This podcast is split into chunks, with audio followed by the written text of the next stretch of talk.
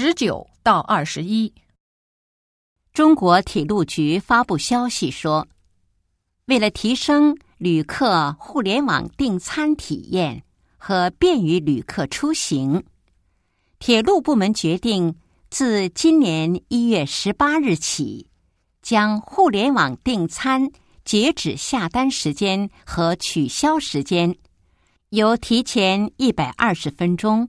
调整为提前六十分钟，这意味着人们可以根据实际情况，甚至可以在准备出门乘车时再决定是否订餐，是否在车上用餐。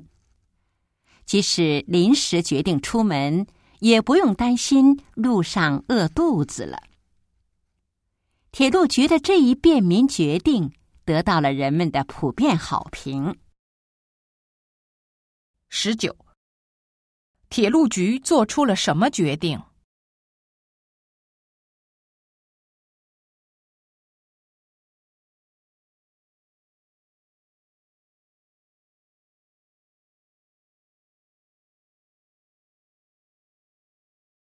二十，这次调整意味着什么？